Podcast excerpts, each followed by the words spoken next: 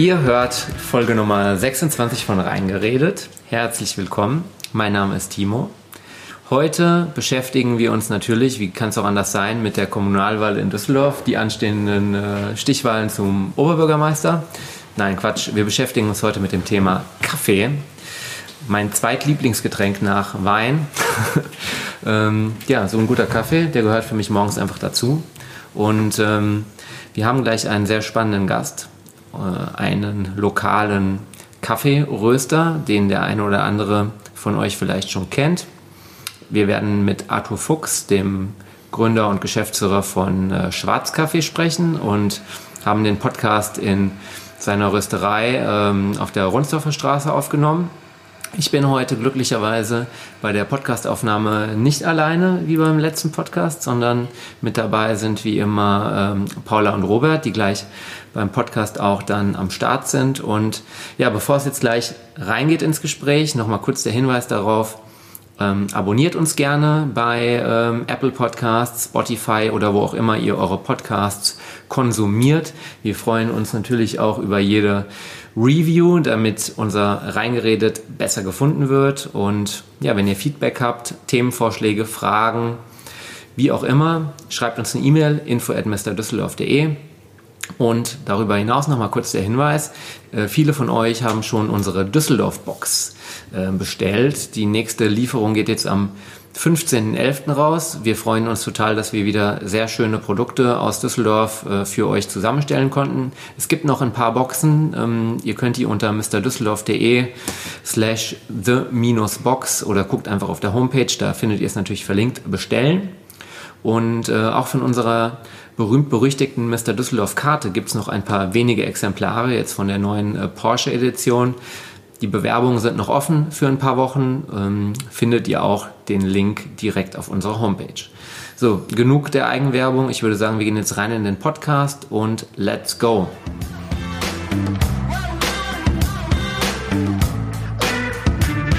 Wir sind jetzt hier bei Schwarzcafé. Mit am Start sind die liebe Paula. Hi der Robert. Hübsche Robert, hallo. Der hübsche Robert, genau. Und unser lieber und hübscher Gast, der Arthur. Hallo, willkommen. ja, danke, dass wir hier sein dürfen. Um, ja. Es duftet hier auch schon wunderbar nach äh, Kaffee. Du hast hier ja schon Wissen für uns äh, vorgeröstet und aufgebrüht. Und ähm, ja, bevor Richtig. wir in das Thema reingehen, ähm, Arthur, erzähl doch mal, wie bist du eigentlich zum Kaffee gekommen? Während ich erzähle, werde ich schon mal die erste Tasse mal aufgießen. Vielleicht können wir auch Timo mal beibringen, dass es nicht Rösten heißt, es Rösten. Okay, schon. Also, und es ist nicht die Rösterei, ist die Rösterei. Ist das vielleicht, weil ich aus, äh, weil ich diesen hessischen, äh, diesen hessischen Akzent und so ein bisschen von, ja. meiner, von meiner Herkunft her so im Blut habe. Ne? Timo lebt erst seit 50 Jahren in Deutschland, bitte nehmt Rücksicht. Also, er hat die deutsche Sprache noch nicht so ganz drauf. Ich sage auch Lebensmittel und nicht Lebensmittel. Ja, ne? Tut mir leid, Arthur, ich muss das ganz kurz nochmal erwähnen. Kein Problem. Kein Willkommen Problem. in unserer Welt. Genau. So, wir schieben hier schon die Kaffees äh, von links nach rechts. Es äh, duftet. Genau. Ja, ähm, wunderbar. Bevor ich ähm, damit starte, ähm, euch zu erzählen, wie ich dazu gekommen bin, würde ich einfach sagen, wir ähm, riechen den ersten Kaffee, den ich gerade aufgebrüht und aufgegossen habe. Das ist nämlich ein Kaffee aus ähm, Guatemala, ähm, aus der Region San Marcos. Das ist ein ganz, ganz typischer ähm, guatemaltekischer Kaffee, der sehr schokoladig, äh, säurearm und würzig ist. Das ist das, was für ähm, Guatemala spricht. Mir fällt auch gerade ein, da schließt sich wieder der Düsseldorfer Kreis. Diesen Kaffee haben wir von einem ähm, äh, Professor an der FH Düsseldorf gekauft, der ehrenamtlich ein ähm, e.V. Ähm, oder ein, ein, ein, Verein noch äh, betreibt, der wirklich Kaffee importiert aus Guatemala und äh, Non-Profit in Deutschland verkauft. Und okay. somit sind wir über ähm, eine Kollegin, die ähm, äh, bei ihm studiert hat, an diesen Professor gekommen. Äh, und witzigerweise, das ist der gleiche Dozent, bei dem mein ähm, Geschäftspartner Erkan vor 20 Jahren schon an der ähm, FH Düsseldorf äh, war und bei ihm schon damals das Thema Kaffee durchgenommen hat. Wobei der Erkan wollte nie Kaffeeröster werden. Vor 20 Jahren wusste er gar nicht, was er werden möchte. Ähm, aber 20 Jahre später äh, treffen wir uns hier und trinken Kaffee ähm, ja, von dem Professor, der das schon seit über 20 Jahren macht. Ist das nicht toll, dass ein Kaffee irgendwie aus Guatemala nach Düsseldorf kommt und ähm, mein Geschäftspartner gleichzeitig noch bei ihm in der Uni das Thema Kaffee und BWL äh, gelernt hat. Super spannend. Ja, total verrückt. Also der hat so eine Nase, äh, der hat so ein bisschen was, beim Wein würde ich jetzt sagen, so was ein bisschen Animalisches. Oh, Ja. oh jetzt kommt aber der Profi. Also so- was Animalisches. Jetzt haut er wieder einen raus. Ja. Jetzt kennt er sich wieder aus. Also das klingt ja erstmal so ein bisschen negativ, aber so bei einem burgundischen äh, Pinot Noir, äh, so ein bisschen Pferdestall, finde ich eigentlich geil. hört, Ja, Okay. hört. Genau. Arthur, ne, also der Kaffee ist erstmal super lecker. Jetzt würden wahrscheinlich die meisten Düsseldorfer Kaffeetrinker sagen, der ist ein bisschen dünn. Kann ich ja Genau. auf den Boden gucken hier Genau, das kann gut sein, genau. In diesem Fall haben wir sogar die Tasse gewählt, die einen durchsichtigen Boden hat oder beziehungsweise den hellen Boden hat, damit Ja. man das wirklich auch sieht. Also das, was wir in Kaffee immer erkennen, sind Röstaromen. Und äh, ganz früher, als unsere Eltern oder unsere Großeltern Kaffee aufgegossen haben, haben die das immer nach Augenmaß gemacht. Das heißt, die haben eigentlich immer überdosiert. Ah, okay. Heute nimmt man dafür eine Waage, weil auch Kaffee hat eine Rezeptur. Genau wie ich, wenn ich backe oder wenn ich koche, äh, habe ich ein Rezept, so haben wir auch ein Rezept. In diesem Fall haben wir 18 Gramm genommen, den perfekten Mahlgrad und haben wir wirklich drei Minuten durchlaufen lassen. Das heißt, der Kaffee ist wirklich so hell geröstet worden, dass man noch viel vom Kaffee erkennt. Es gibt Kaffees, die sind dunkler und kräftiger geröstet. Das ist für die, die wirklich Röstaromen auch im Kaffee erwarten. Aber ich vergleiche das auch gerne mit Wein. Ein Weißwein ist immer etwas dünner als ein Rotwein. Und ähm, das ist eher so der, der Weißwein. Das ist eher der, der äh, nicht der Schnaps, sondern wirklich der, äh, der, der etwas ähm, gediegenere äh, Weißwein, äh, den man wirklich ohne Milch und Zucker trinkt. Das heißt, das, was wir kennen äh, von unseren Eltern, Großeltern, ist immer der Kaffee, der wirklich so stark war, dass der mit Milch und Zucker erst geschmeckt hat. Ja, ja, ja. Und Vielleicht der wird ja leider, Kaffee. genau, und der wird erst mit, mit Milch und Zucker überhaupt nicht schmecken. ja. Nee, das würde wirklich nicht schmecken. Das ist ein trinkfertiges Produkt. Das muss Und- nicht mehr verändert werden. Ist das jetzt so, dass dieser Kaffee weniger Koffein hat oder hat das damit gar nichts zu tun? Nee, das Koffein hat tatsächlich nichts mit dem Rösten zu tun, Okay. sondern beim Rösten entsteht ähm, einfach nur entstehen mehr Röstaromen und mehr ähm, der Zucker karamellisiert. Weil Kaffee ist ja eine Frucht und an der und ähm, Kaffee ist ja der Kern einer Kirsche. Das heißt, der Kern wird geröstet und der Kern bekanntermaßen hat ja noch Fruchtfleisch dran. Ja. Wenn wir eine Aprikose essen, Aprikose hat noch extrem viel Fruchtfleisch dran. Das ist nämlich das Fruchtfleisch, was beim Rösten irgendwann mal schwarz wird. Das ist wie wenn ich ein Creme Brûlée anbrenne und zum Beispiel den perfekten Zeitpunkt verpasse, wird Creme Brûlée schwarz. Und das passiert auch mit Kaffee. Wenn der Zucker verbrennt, wird er schwarz. Und das ist das, was wir als Röstaromen empfinden. Das heißt, wenn man aber Creme Brûlée kurz vor dem Punkt, bevor es schwarz wird, aufhört zu, zu, ähm, anzubrennen, ist Creme Brûlée extrem süß. Und das ist das, was wir junge, moderne Röster beim Kaffee versuchen. Wir versuchen, den Kaffee süß zu machen.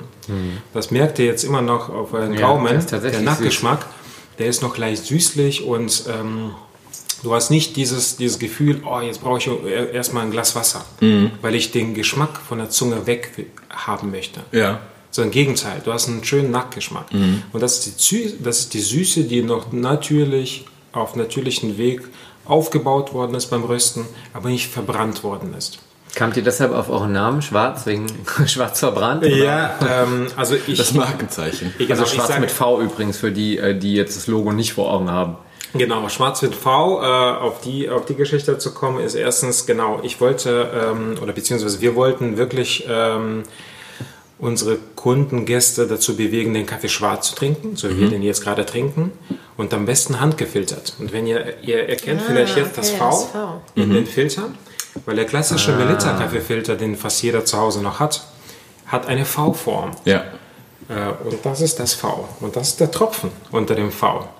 Deswegen, ähm, und jeder, der Marketing studiert hat, weiß, dass Rechtschreibfehler immer auffallen. Deswegen fallen wir auf jeden Fall auf. Wir wären sehr langweilig, wenn wir das mit einfachen W schreiben würden. Das stimmt. Du hattest gerade gesagt, dass das Wasser nach dem Kaffee oder zu dem Kaffee gereicht wird. Das ist ja, würde ich sagen, in Italien, in Frankreich gang und gäbe, dass du ein kleines Glas Wasser dazu bekommst. Zum Espresso, ja. Genau. Genau, heißt das jetzt, dass der Kaffee da prinzipiell schlecht ist und die Leute das besser runterspülen müssen? Oder ist das einfach, sag ich mal, hier nicht gang und gäbe? Weil in Ja. Deutschland muss ich dazu sagen, ich kenne fast, mal sagen, gar kein Kaffee, was, Mhm. wo ich ein kleines Glas Wasser dazu bekomme. Könnte auch kein sein.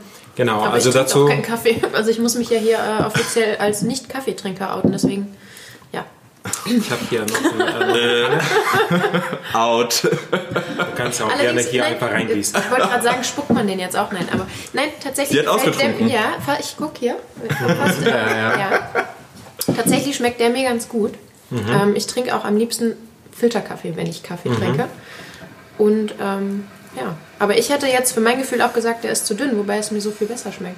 Ja, Weil ich, genau. wenn ich Kaffee trinke, tatsächlich auch schwarz trinke. Richtig, man muss, das, man muss uns mal ein bisschen vertrauen. Meine Mutter, meine Oma, die mussten alle dazu lernen. Oh, das kann ich mir vorstellen. Ja, und heute kann meine Mutter nirgendwo anders Kaffee trinken und äh, sie macht wirklich handgefiltert jeden Tag und trinkt. Am Anfang fing es an, äh, ich nehme weniger Zucker. Jetzt verzichtest du sogar nicht nur auf Zucker, sondern auf die Milch, weil du merkst, du brauchst da keine Milch, Ja. du brauchst keinen Zucker. Du musst nicht aus dem Kaffee ein anderes Getränk machen. Beim Espresso passt die, äh, passt die Milch oder alternative Milch perfekt dazu. Weil Espresso ist kurz und stark und die Milch ist cremig und süß und da daraus machst du ein fertiges Getränk, was Cappuccino heißt. Das heißt, ein Cappuccino ist, wenn er gut zubereitet worden ist, ist er perfekt und trinkfertig. Das ist ein eigenes Getränk, wie ein Cocktail oder wie ein, ähm, ja, ein, eine, eine Apfelschorle ist ja auch fertig. Du trinkst ja auch nicht Apfel und äh, Apfelsaft und Wasser nacheinander, sondern du trinkst das jetzt vielleicht zusammen. Ja, und zu dem Wasser, das, da gibt es auch eine schöne, gute Geschichte aus ähm, Italien oder aus dem Süden. Ähm, die meisten machen leider es falsch und trinken das Wasser nach dem Espresso, weil der Espresso so bitter und schlecht war, dass sie das wieder verdecken möchten. Eigentlich wird das Wasser gereicht, um vorher die Zunge zu neutralisieren. Das heißt, im Süden trinkt, isst man viel, viel würziger als wir in Deutschland. Das heißt, wenn du vorher in einer griechischen Taverne gegessen hast oder vielleicht Antipasti mit viel Knoblauch, dann ist deine Zunge noch so behaftet von dem Essen, was du vorher gegessen hast, dass du das erstmal neutralisierst und erst dann den Kaffee zu dir nimmst. Okay. Und in Italien ist das wirklich so, dass der Espresso meistens viel, viel bitterer ist als das, was wir machen, weil er schon so kreiert ist, dass er mit Zucker schmeckt. Das heißt, die Italiener, ihr müsst das mal beobachten, als ich übrigens mit Alessio mal äh, in Mailand war. Ähm, Mit Alessio hatten wir kürzlich den Podcast zur besten Pizza in Düsseldorf. Ah, okay, für diejenigen, gut, die es genau. gehört haben. Und ich war mit Alessio in Mailand ähm, und äh, habe hab mich in die Kaffeebar reingesetzt und einfach mal die, die Menschen beobachtet. Und ich sah so viele Menschen, die das Auto noch draußen äh, laufen ließen, den Motor, die gingen an die Bar, einfach wortlos Kaffee dahingestellt bekommen, äh, schon ersten Smalltalk mit dem Barista gehalten und währenddessen einfach den Zucker laufen ließen. Der lief die ganze Zeit in die Tasse. Die haben gar nicht geguckt, wie viel die nehmen. Die haben einfach laufen lassen, umgedreht, äh, umgerührt, getrunken und sind weitergefahren. Das heißt, das war, ein, das war vielleicht innerhalb von einer Minute ein geschl- abgeschlossenes Geschäft. Ich wette mit dir, die hatten alle einen Deckel und haben einmal die Woche bezahlt oder so. Aber das war da, das, da habe ich erst gemerkt, dass wir, wir versuchen ja die Menschen dazu zu bewegen, weniger Zucker zu nehmen im Kaffee oder vielleicht auf den Zucker komplett zu verzichten. Dabei ist in Italien sehr oft so kreiert, dass der erst mit Zucker schmeckt. Okay. Und bekanntermaßen kann man mit Süße die Bitterheit aus, äh, ausbalancieren, deswegen Wie beim bitter, bitter und Süße äh, schmeckt ja, perfekt. Genau. Das ist ja ein sehr mh, breites Thema, der Kaffee. Ich habe jetzt äh, irgendwie gefühlt tausend Fragen. Wir können ja gar nicht alles äh, abwickeln heute, ja. Aber wir versuchen es zumindest mal. Ne? Ähm, wenn, wenn ich jetzt sage, ich trinke das jetzt mal aus hier, damit wir weiter probieren. So den klassischen ähm, Dallmayr Prodomo oder die Jakobskrönung, die äh, meine Eltern zu Hause aufbrühen. Ähm, Der schmeckt mir trotzdem, muss ich ganz ehrlich sagen. Ja. Jetzt bin ich wahrscheinlich äh, dann äh, der mega Banause, aber dieser Nein, da ist auch Kaffee nichts falsch dran. mit ähm, und ich trinke den ehrlich gesagt auch gerne mit einem Schuss Milch, ja. Zucker nicht, aber ein Schuss Milch und dann ist das für mich so ein, ein runder Geschmack. Der hat dann die starken Röstaromen, der hat aber auch so eine gewisse Cremigkeit dann von der von der Milch und natürlich auch so ein wahrscheinlich ein bisschen Süße von dem Milchzucker. Und dann äh, ist das für mich so ein perfektes ähm, Morgengetränk. Aber das steht ja jetzt natürlich krass im Gegensatz zu dem, was du hier und die ganze Generation der neuen Kaffeeröster eigentlich ähm, ja, umsetzen möchtet. Ne? Genau, also das ist zum Beispiel ein Kaffee, der ist etwas schlanker als das, was du morgens trinkst. Das heißt, äh, auch wieder da in der Weinwelt, die, die Verbindung zu der Weinwelt, je schlanker der Kaffee, desto einfacher oder mehr kannst du davon trinken.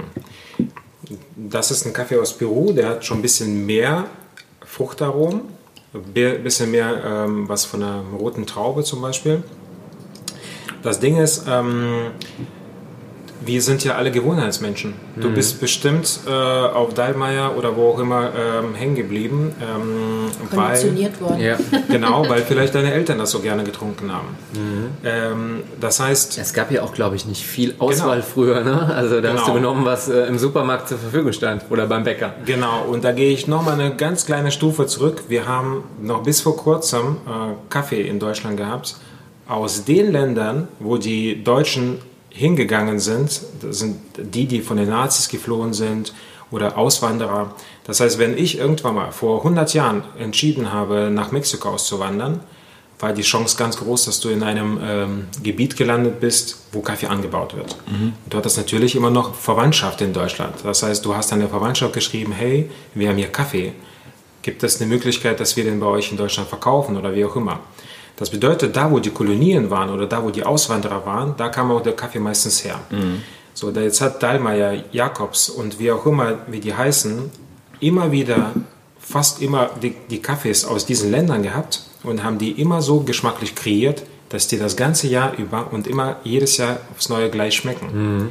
Jetzt haben wir ja eine ganz neue Situation durch Instagram, Facebook, Google, was weiß ich, WhatsApp kriegen wir tagtäglich ja Angebote von Kaffeebauern, die uns anschreiben, überall aus der ganzen Welt und sagen, hey, möchtet ihr nicht unser Kaffee probieren und so weiter. Heute ist das super einfach möglich, überall aus der Welt Kaffee sehr einfach zu, zu bekommen.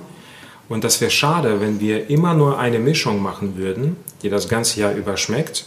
Das überlassen wir den Großen und wir machen eben genau das, wo, wo die Großen äh, zu gar kein Interesse haben, weil die auch aber auch so groß sind, dass die von so einer Finca wie ähm, hier von Adiba gerade mal vielleicht eine Chibo-Filiale in Düsseldorf damit abdecken können und dann wäre das alles ausverkauft. Crazy, ne? Das heißt, deswegen hat Dallmayr oder ähm, wie auch immer, die haben gar kein, äh, gar kein Interesse von den kleinen Bauern was zu kaufen, weil die Kleinbauern gar nicht den Bedarf decken können.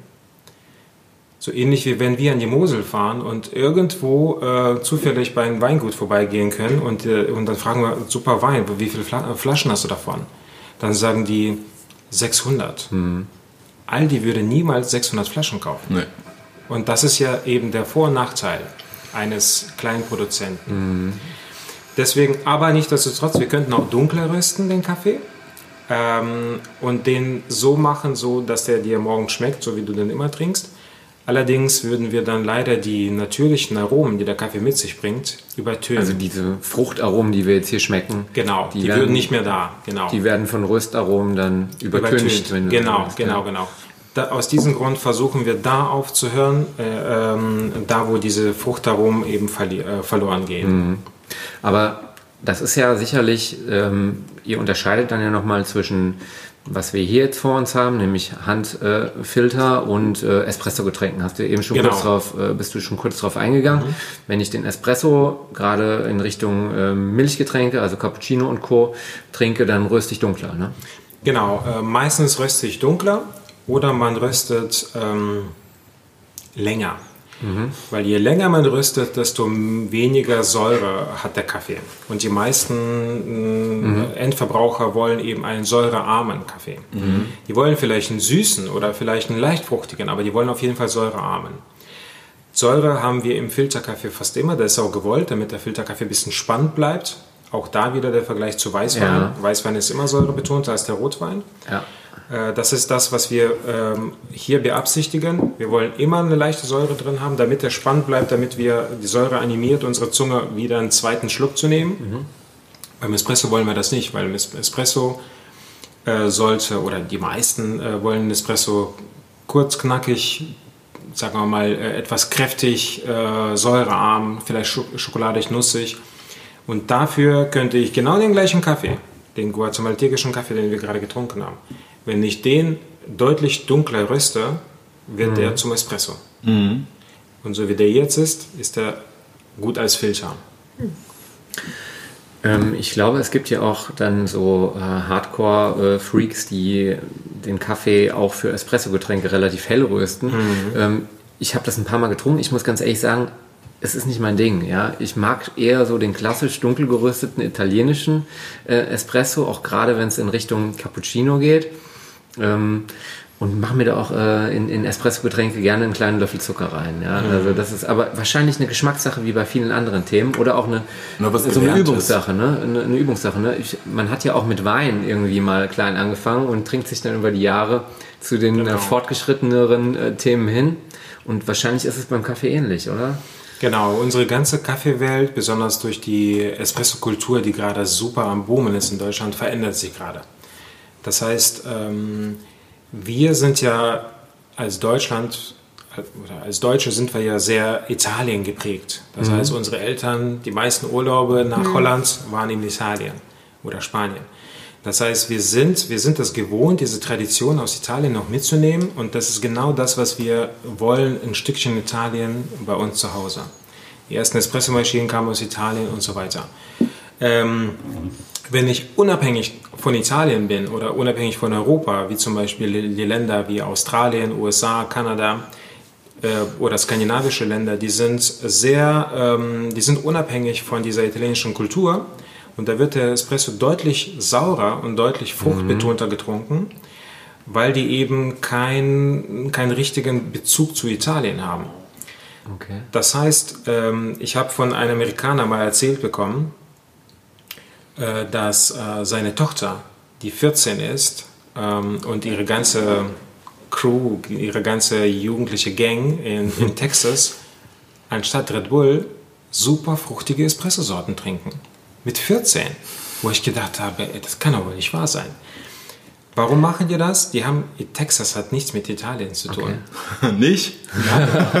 Aber die trinken extrem viel Filterkaffee. Das heißt, wenn du so einen hellgerösteten Filterkaffee als Espresso machst, wird der sehr fruchtig und sauer. Weil wir beim Filterkaffee schon vorher mit dem Rösten äh, aufhören. Das heißt, die Säure geht in den Espresso über und das ist witzigerweise das, was den jungen Leuten Gut schmeckt. super gut schmeckt. Weil die stehen auf diese süß-sauren Sachen. Das heißt, ähm, je älter das Publikum, desto kräftiger ist der Kaffee. Äh, Das, was du gerade gesagt hast, ähm, passt dir aber irgendwie nicht so zu dem amerikanischen Image, das wir so im Kopf haben mit äh, der Starbucks-Filiale an jeder Ecke, Genau. wo der Kaffee ja dann tendenziell eher so immer gleich schmeckt ne? und relativ mainstreamig ist, oder? Genau, aber ähm, diese ganze Welt, die wir jetzt hier machen, äh, oder beziehungsweise die, die wir jetzt hier erleben mit dem äh, Boom der Kaffeeröstereien, dem Boom der Coffeeshops, die erlebt ja ähm, USA oder, äh, oder, oder Australien ja schon seit 20 Jahren. Das heißt, wir hängen zehn Jahre hinterher. Das heißt, in zehn Jahren, wenn wir diesen Podcast nochmal machen, werdet ihr eure Meinung dazu ganz Hast du ein Weltimperium? Ja, genau, aus Flingern in die Welt. Ne? Was, du, was du aber gerade sagst, ist ja spannend, weil ich habe auch das Gefühl, übrigens auch bei dem Thema Wein, dass es gerade sehr trendy ist. Viele kennen sich nicht aus damit, aber reden gerne mit, weil es ja auch ein Thema ist, was man ja jeden Tag trinkt, wenn wir uns auch darüber unterhalten. Jeder oder fast jeder trinkt ja morgens seinen Kaffee. Und egal, ob er jetzt entkoffiniert oder koffiniert ist, sage ich mal, jeder trinkt gerne Kaffee. Aber in der Gastronomie zum Beispiel ist das Thema Kaffee ja irgendwie noch nicht so richtig angekommen. Also ja, die haben immer wunderschöne Kaffeemaschinen da stehen und wahrscheinlich waren die auch schweineteuer, aber jemand, der sie wirklich bedienen kann und vielleicht sogar noch einen Kaffee dazu kennt, wo jetzt vielleicht mal auch ein jemand wie du sagen würde, ach ja, da ist ja ein Kaffee, den man auch mal trinken kann, gibt es ja noch nicht so richtig. Oder dass du die Wahl hast zwischen verschiedenen Sorten. ne? das wäre ja noch der Oberhammer, dass man sagen kann, du hast Fisch gegessen, der Kaffee schmeckt am besten zu Fisch. Genau. Eigentlich kannst du nur den klassischen Espresso Du wirst gar nicht gefragt. Also das ist halt, es gibt halt ja. Espresso und dann kriegst du halt einen Espresso. Fertig. Das stimmt. Also es sind sehr, sehr viele Baustellen ähm, in der Gastronomie. Ich selber bin ja seit äh, ich 16 bin in der Gastronomie. Ähm, und als ich in, in, der Gastronomie angefangen habe mit 16, es war einfach nur ein Nebenjob äh, neben meiner Schule. Da habe ich an der Theke ein bisschen gearbeitet in einem klassischen deutschen Restaurant. Und da ähm, stand Cappuccino auf der, auf der Karte. Es gab aber keine Espressomaschine. das heißt, Nescafé oder wie? Nee, der Cappuccino wurde ganz klassisch gemacht mit halbe Tasse Sahne. voll mit äh, Filterkaffee und Ach, Sahne Ach, geil. und Kakaopulver. Das, hat das war Oma unser wirklich, Cappuccino. Äh, wirklich auch immer äh, so getrunken. Ne? Bis vor, vor, kurzem hat die noch immer Cappuccino mit Sahne bestellt. Meine Oma. Ja, geil. genau. Und das war bei uns der Cappuccino. Und ähm, es hat sich leider nicht viel verändert. aber mittlerweile haben wir, mittlerweile haben wir Espressomaschinen, aber das Servicepersonal weiß immer noch nicht viel von über Kaffee. Ja. Woran liegt das? Das sind zwei Themen. Also ich habe ja auch eine klassische äh, Gastronomieausbildung gemacht. Und das Thema Kaffee ähm, in der Berufsschule wurde an einem Tag abgehakt. Das Thema Wein haben wir bestimmt drei Wochen durchgenommen. Ja.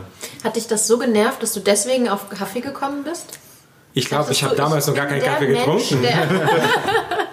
ja, aber das hätte mich Mensch, damals bestimmt schon genervt. Ja.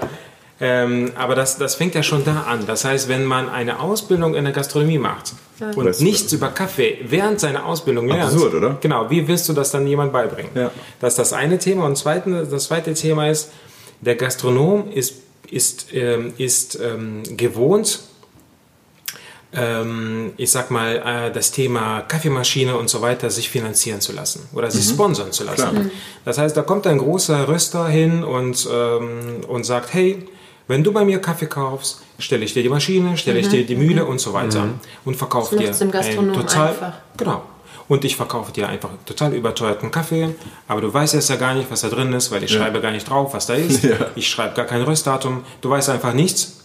Du wusstest auch vorher nichts, aber Dafür hast du alles umsonst. Ja. Das heißt, Deutschland ist ein typisches Beispiel dafür. Schönes Equipment, es sieht super gut aus, mhm. alle Restaurants sind schick, mhm. aber die Qualität ist unterirdisch. Ja.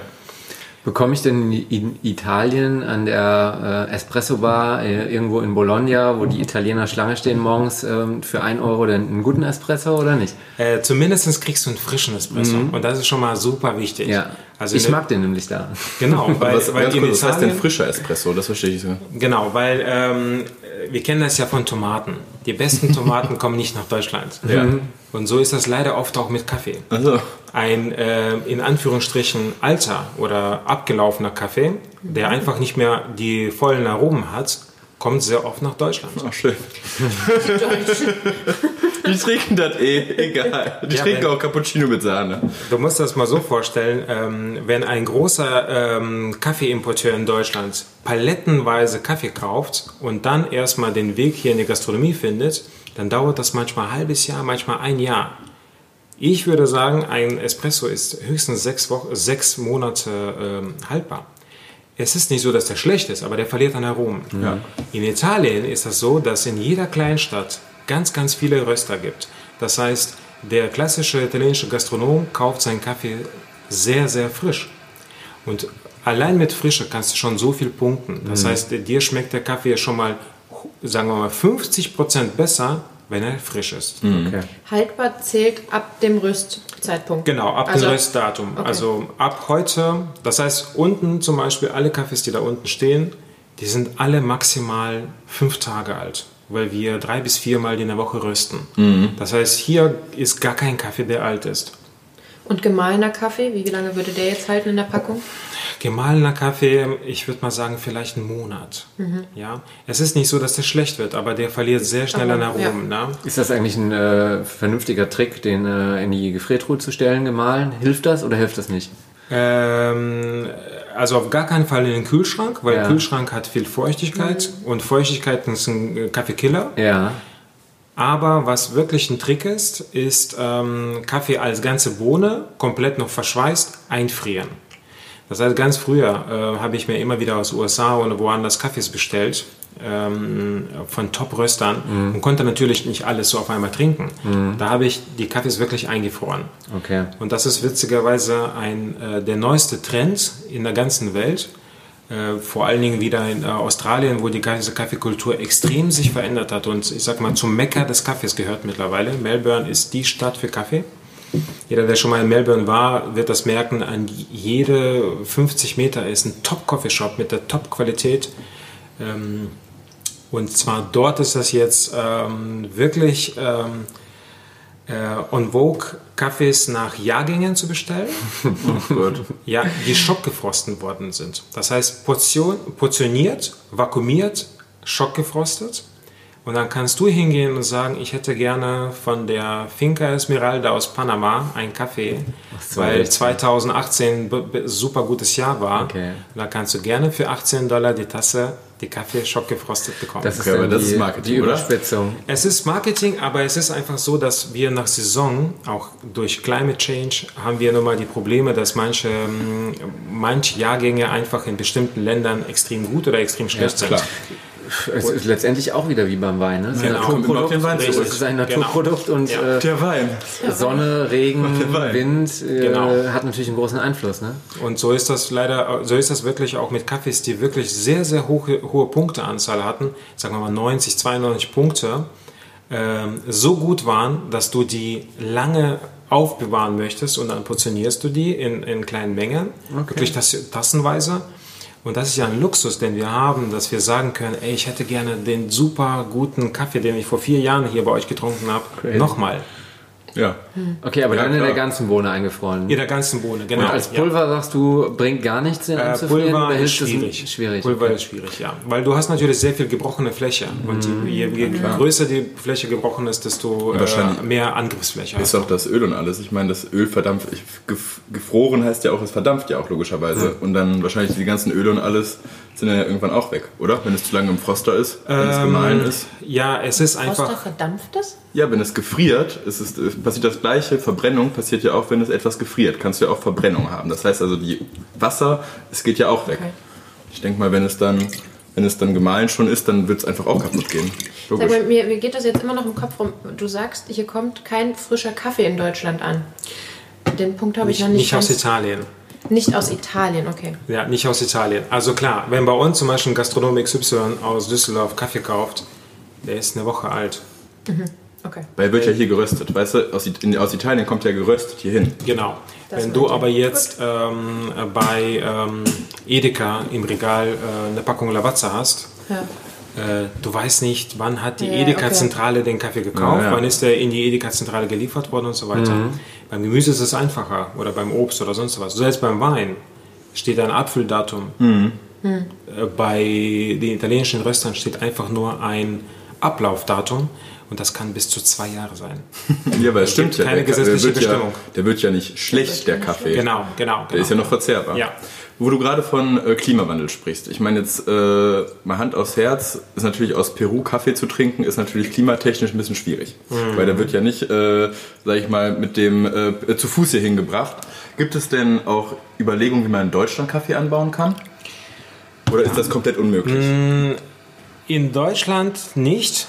Vielleicht in 50 Jahren, wenn Deutschland immer wärmer wird. Aber es gibt tatsächlich mittlerweile Kaffee aus Kalifornien.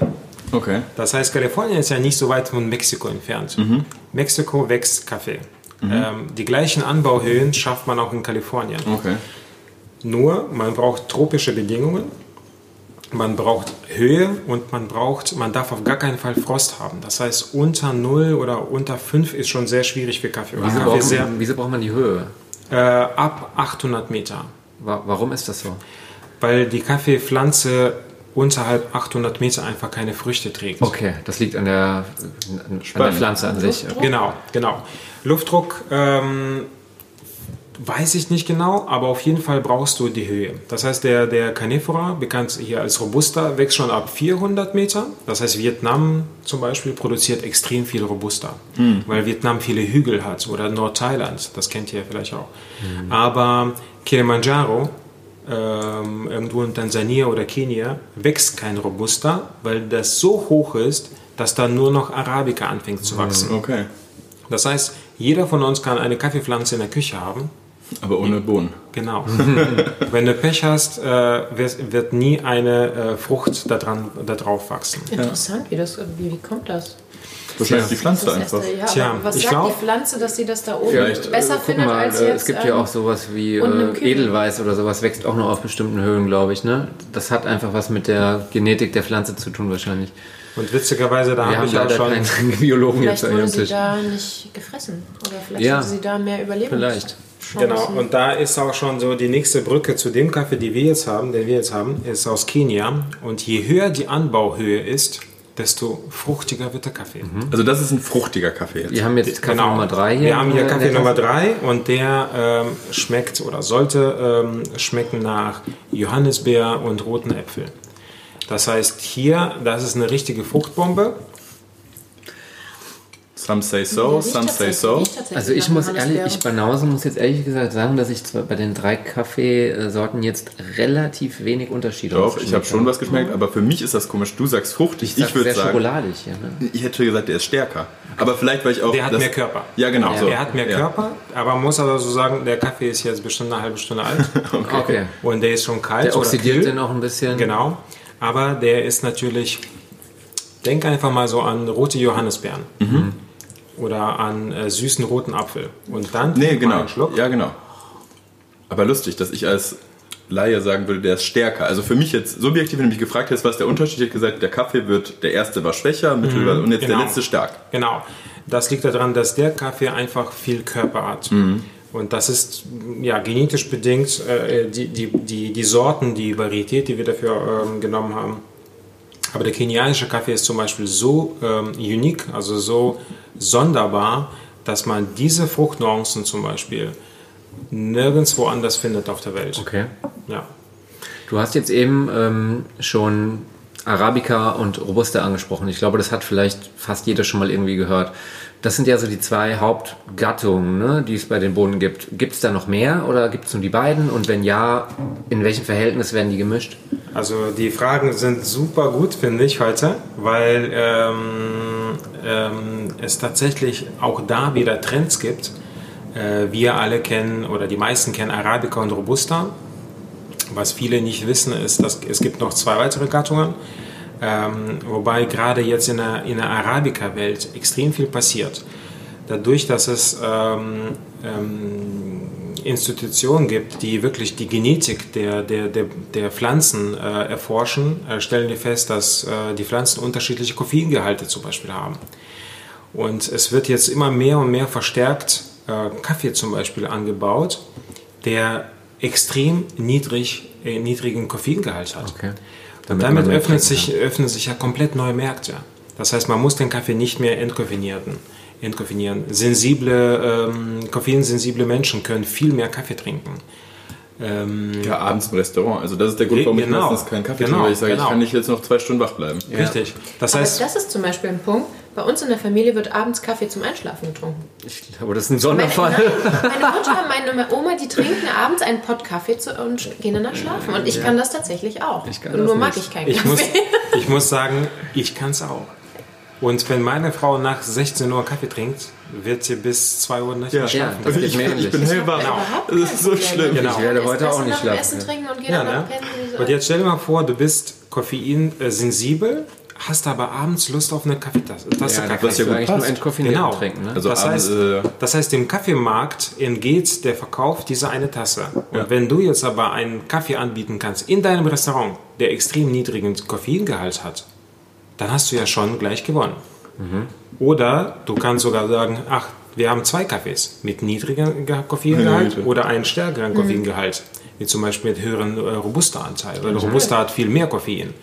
Das heißt, in der, äh, auf der Bolkerstraße, in der Altstadt, wird vielleicht mehr Robusta äh, getrunken, wo man vielleicht länger aufbleiben möchte.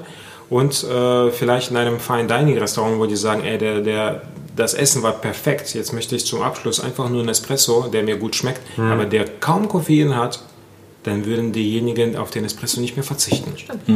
Und das ist das, was wir immer wieder versuchen, mit unseren Restaurantpartnern ein, ein System zu entwickeln oder ein Konzept zu entwickeln, dass wir die schulen, dass wir die fortbilden und im gleichen Zuge dann natürlich ähm, mehr Kaffee rösten und verkaufen können. Okay. Sag mir, jetzt hast du gesagt, auf der Bolka trinkt man vielleicht Kaffee, der länger wach hält. Wie ist das denn mit der Energiekurve, wenn man ein Glas Kaffee trinkt? Weil man sagt ja, es ist ja, also Kaffee ist ja die Lieblingsdroge der Deutschen, aber es ist ja immer noch so die Diskussion, ob Kaffee jetzt wirklich gut oder wirklich schlecht ist. Ne? Das ist ja bis heute noch nicht so eindeutig geklärt. Also definitiv kommt der Koffeinkick erst nach 20 Minuten.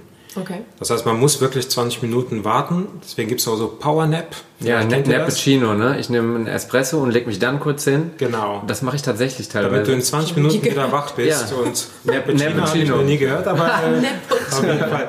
Man sollte das ist vielleicht mal... Timos Privatidee. Aber ich Power das, Nap äh, ist bekannt, ne? das- ja, ist bekannt, Powernap ja. ist bekannt. Aber Tasse Kaffee trinken und dann äh, 20 Minuten schlafen. Ja. Wie lange das jetzt nachher hält, das kann ich dir jetzt nicht genau sagen. Aber definitiv kommt der Koffeinkick erst nach 20 Minuten. Okay. Das heißt, man sollte nicht zu früh sagen, ach, das wirkt ja nicht, sondern man muss wirklich 20 Okay, also Minuten nicht auf der. Party oder nach dem Essen äh, einen Espresso trinken und nach fünf Minuten sagen, so Leute, der Abend ist gelaufen, ich gehe jetzt. Erstmal warten. erstmal noch mal sollte 20 man noch Minuten warten. durchziehen. Vor allem Ja, genau. davon, äh, wie viel Kaffee man trinkt. Also ich merke das, wenn ich arbeite, dass ich extrem viel Kaffee trinke. Wenn ich Urlaub habe, trinke ich dann morgens vielleicht eine Tasse und dann brauche ich es auch nicht mehr. Und wenn ich dann auf einmal wieder in meinen Arbeitsrhythmus, sage ich mal, wieder reingehe, merke ich, dass ich wieder mehr Kaffee trinke und das viel mehr wirkt.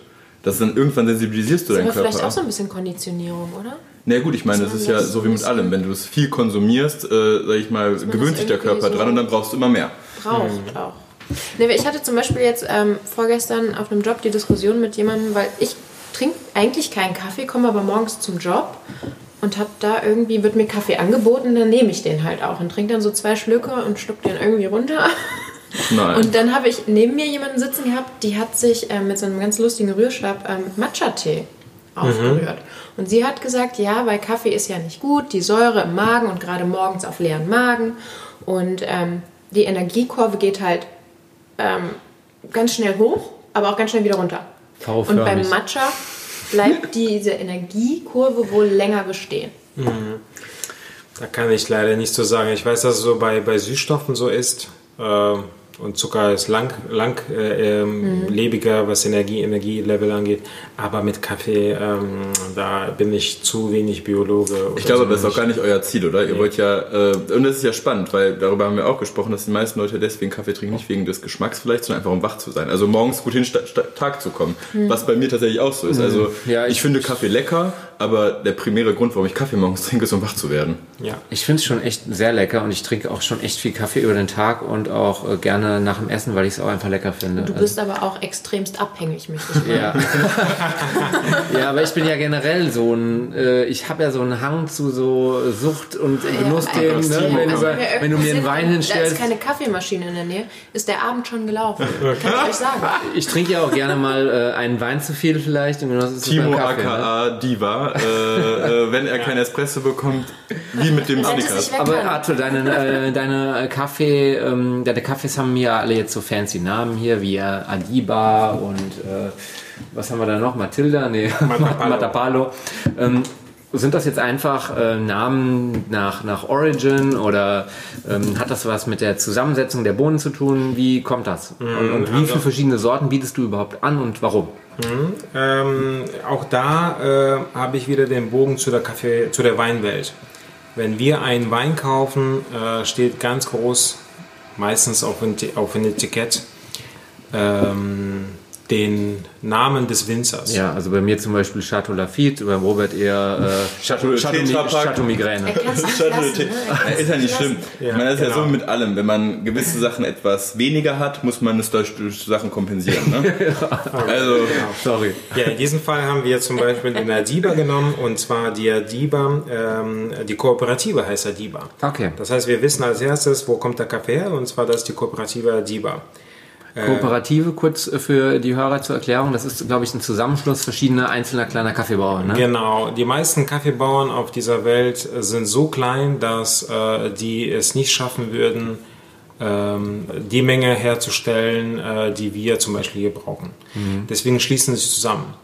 Äh, und in diesem Fall ist das ein Dorf, das heißt, alles, was die produzieren, alle Bauern schmeißen einfach zusammen und verkaufen das für eine Summe X und teilen sich das Geld. Somit äh, ist das ganze Dorf natürlich auch bestrebt, gute Qualität äh, zu produzieren, Klar. weil mit deiner, mit der schlechten Qualität von jemand anders äh, wird ja das ganze Niveau gesenkt. Das heißt, hier, ähm, wir versuchen das ähnlich äh, wie ein Weinetikett äh, darzustellen, dass wir die Sorte draufschreiben. Das heißt, wenn auf dem Weinetikett dann Riesling steht, dann steht hier die Sorte Bourbon, Catoai, Catimor, Catura.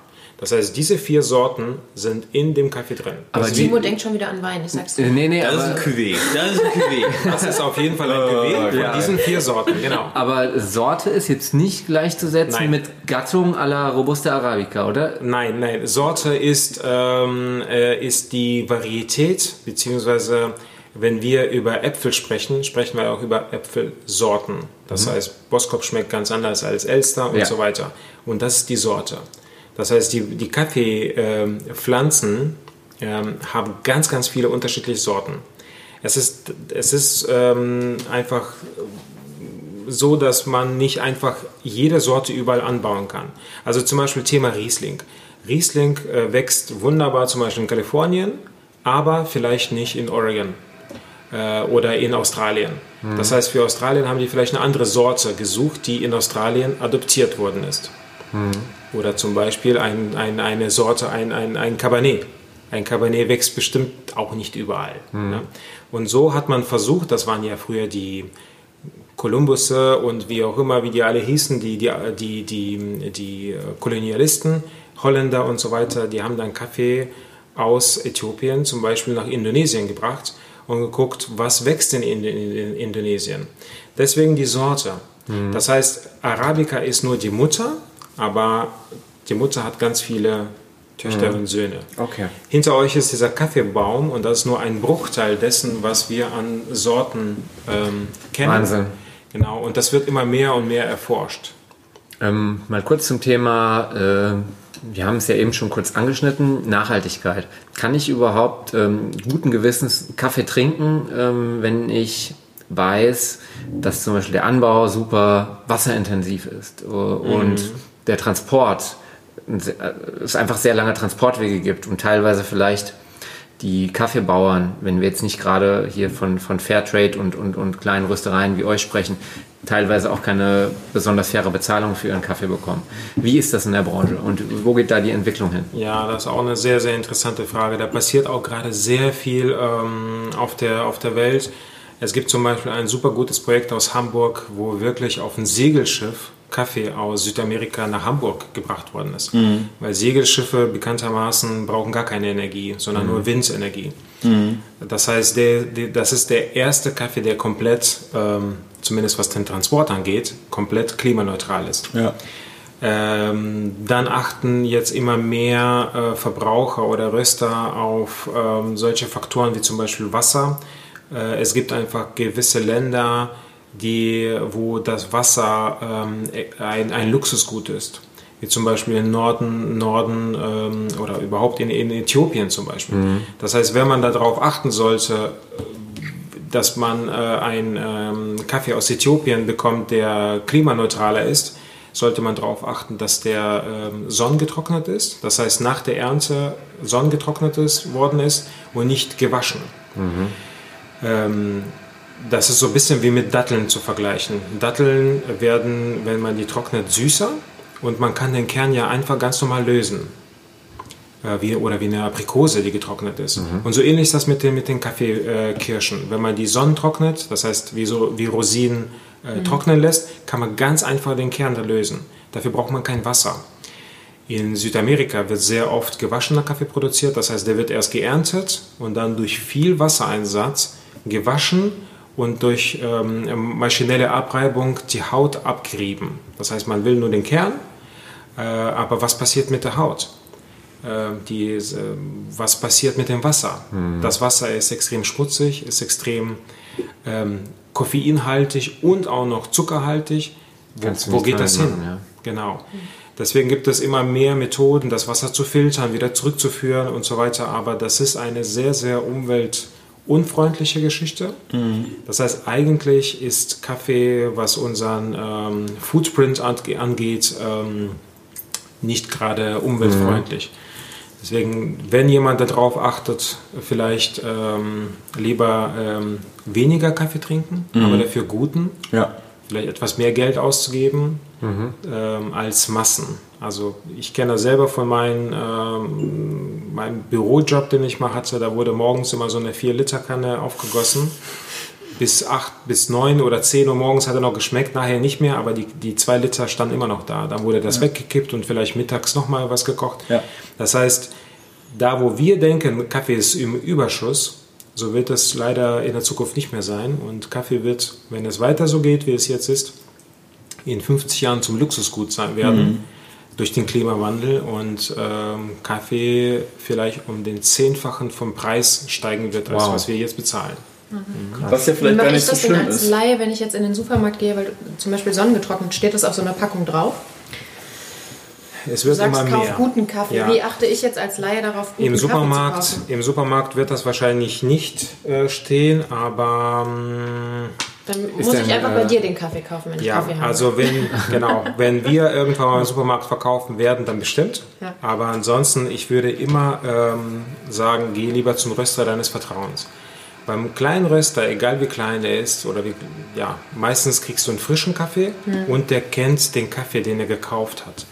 Im Supermarkt ist leider meistens der Kaffee, äh, den die zu einem bestimmten ähm, Preis gekauft haben, der abhängig ist vom Verkaufspreis. Das heißt, wenn zum Beispiel eine Supermarktkette sagt, hier, das ist der Maximalpreis, äh, dann gehen die hin und kaufen dann den günstigsten Kaffee, dass der Maximalpreis einfach nicht, nicht erreicht wird. Ja, also sonnengetrocknet äh, kann dir wirklich, glaube ich, nur der, der, der Röster äh, Ist denn äh, Fairtrade in dem Zusammenhang ein, ähm, ein Label, was irgendwie Sinn macht oder ist das auch deiner Meinung nach nicht so relevant? Genau, genau, wie du das gerade gesagt hast. Fairtrade ist ein Label. Äh, auch Fairtrade hat ähm, Schattenseiten, die Organisation Fairtrade.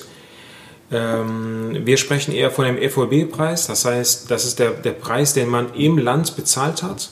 Es gibt tatsächlich immer mehr Röster, die, die den Preis verraten und der liegt meistens ähm, über dem doppelten Niveau als das, was Fairtrade bezahlt. Das heißt, wenn ein Bauer die Möglichkeit hat, Kaffee zu einem super fairen Preis zu verkaufen, verkauft er den bestimmt nicht an Fairtrade.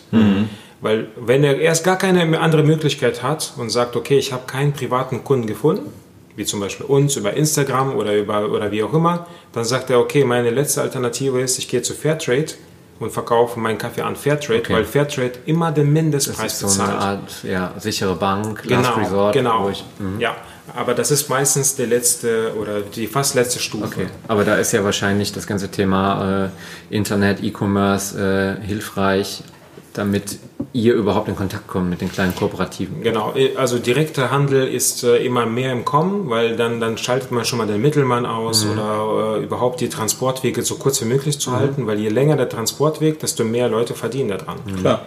Und deswegen, ich würde da vielleicht darauf achten, dass man ähm, direkt, äh, äh, direkt gehandelten Kaffee kauft oder wenn ein Röster äh, zumindest die Kooperative oder den Bauern mit Namen verrät, dann kann man jetzt schon mal davon ausgehen, dass der äh, mindestens einen fairen Preis bekommen hat, Ja. weil ein Großröster würde niemals sagen, von wem der den Kaffee gekauft hat. Ja. Ja, das ist doch eigentlich so wie mit äh, jedem, jeder Sache, egal ob es Fleisch ist, ob es Gemüse ist. Ich glaube, da an, an klein und lokal zu gehen, die mit ihrem Namen dafür stehen nicht quasi, schlecht, ne? ist das Richtige. Nicht nur nicht schlecht, sondern so, das sollte die Zukunft von den Produkten sein, wo man sie herholt, oder? Also was sind denn so die heißesten Kaffeetrends äh, aktuell und der Zukunft? Ich habe jetzt ähm, hier letzte Woche bei meinem Coffeeshop bei uns nebenan äh, im Hafen im Gregor einen Lemon Cold Brew getrunken. Was gibt's denn da noch in der Richtung? Ja, genau. Also das ist auf jeden Fall so, ähm, ich glaube, das War übrigens Getränk, genau, das, das Getränk diesen Sommers, und ich glaube, nächsten Sommer wird das noch stärker sein. Ähm, der Trend von fruchtigen Kaffees mh, äh, sorgt dafür, dass neue Kreationen gemacht werden. Das heißt, wenn ein Espresso super sauer ist, super fruchtig ist, ist er vielleicht als äh, Single Espresso nicht genießbar, aber in Kombination mit Bitter Lemon oder Entschuldigung, mit Tonic schmeckt das super. Weil äh, Tonic ist Stimmt, das war süß. Tonic, nicht Lemon, genau. Genau, weil Tonic ist ähm, bitter und süß Und wenn du dann noch einen sauren Espresso hinzufügst, dann hast du nämlich süß, sauer, bitter. Mhm. Dann hast du diese perfekte Kombination. Also das war wirklich schön erfrischend. warm getrunken? Nein, nein, nein, es ist ist ein Cold Also ein Brew, Co- gen, ah, also okay. generell ein Cold Okay. Brew gewesen, gut. der aber ähm, zu, weiß ich nicht, 30, 40 Prozent mit, mit äh, Tonic Water einfach aufgegossen war. Und das war auch in so zwei Schichten quasi im Glas. Unten Ja. hattest du Tonic, oben drauf den Kaffee oder andersrum, ich weiß nicht mehr genau. Ähm, und ja, dann konntest du quasi so mit dem Strohhalm so ein bisschen äh, steuern, was du jetzt gerade äh, trinkst. Und das war eine schöne Kombination. Was super lecker war, in, das gibt's aber nirgendwo mehr, diese Cascada-Schorle, die Cascara, ne? Cas Aus oder den- Cascara aus, Aus den der, Schalen. Genau, ja. Vor allen Dingen aus dem Fruchtfleisch. Das ist quasi Ja, das, das der Saft von der Kaffee, von der Genau, Kaffeekirsche. das ist wirklich das Fruchtfleisch Genau. von der Kaffeekirsche. Ja. Leider ähm, ist das immer noch so ein heikles Thema, weil Cascara, also in, in Sp aus dem Spanischen übersetzt, ähm, ähm, ähm, Schale oder Fruchtfleisch äh, in Europa verboten ist. Ach, Ja. Ähm, oh Gott. ja, ja, ja, ja, genau. Aber es war super lecker. Genau, das Ding ist, das ähm, äh, dass es nach wie vor ähm, verboten ist, ob ohne, ohne ähm, triftigen Grund, genau. Äh, deswegen findet man das so selten und äh, einige deutsche große Unternehmen sind auch, ähm, haben einfach die Produktion eingestellt oder sind pleite gegangen. Okay. Äh, weil das äh, Also kaum noch zu bekommen Mit ist. Maracuja-Saft war das Ja. jedes Mal der Oberhammer. Ja, ne? Cascara Genau. mit Maracuja-Saft und es war viel, deswegen super Kaffeeersatz, weil Koffein hattest du ja auch drin. ne? Genau. Aber es war halt nicht so der typische Kaffee, sondern du hattest Ja, einfach ein erfrischendes auch, auch Getränk. nachhaltig dann, ne? Dann Das, das Abfallprodukt quasi des Kaffees weiterhin oder weiter zu nutzen. Ja. Das heißt, das war das Trendgetränk vor drei, vier Jahren. Äh, jetzt ist so, ähm, letztes Jahr fing es an mit Cold Brew, also mit kastrierten Kaffee und ich glaube, dieses Jahr und nächstes Jahr wird das auf jeden Fall entweder Cold Brew Tonic oder Espresso Tonic sein. Mega. Okay. Ähm, was mich auch noch interessiert, äh, wenn ich in einem Restaurant bin und bestelle mir einen Espresso, was macht einen guten Espresso aus? Also viele sagen ja immer, ja, die Crema oben muss richtig dick sein, so dass ich einen Löffel Zucker da drauf packen kann und der geht nicht unter. Ähm, wa- ja, was macht einen guten Espresso aus? Also ich würde sagen, äh, es sollte angefangen sein, dass der Espresso auf jeden Fall erstmal frisch gemahlen wird. Das heißt, wenn ihr hört, dass äh, der Kellner oder der Barista äh, die Mühle anschmeißt, dann ist schon mal gut. Genau, ja.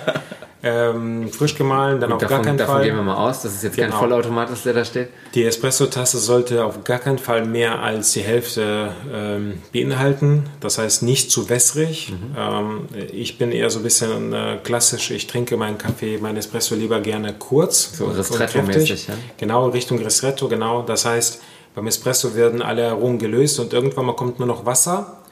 Das Wasser abschalten. Auch, ne? Weil da kommt nur noch bitteres Wasser. Ähm, ja, was gibt es da noch als Tipp? Ich würde vielleicht versuchen, ähm, Was hat den es denn mit Espresso. der, mit der Crema auf sich? Also wann ist die die, Crema dick, passiert ist- ja, die, die, die, das ja, Crema ist eigentlich ein Abfallprodukt, weil das passiert ja eigentlich nur durch das Pressen. Mhm. Espresso heißt aus dem Italienischen ähm, gepresst. Das heißt, äh, das gepresste Wasser, was durch das Kaffeemehl gepresst wird, äh, sorgt dafür, dass wir ein Schäumchen haben. Ähm, und, aber man sollte auf jeden Fall Espresso, ein Tipp von mir, immer umrühren. Egal, ob man mit Zucker trinkt oder nicht. Weil der Espresso hat ganz viele Schichten, inklusive der Crema. Und die Crema sollte untergerührt werden. Äh, erst dann schmeckt der Espresso so, wie der schmecken sollte. Weil wenn du nur oben anfängst zu trinken, ohne zu rühren, dann hast du nur die bittere Crema als erstes, was du Okay. schmeckst.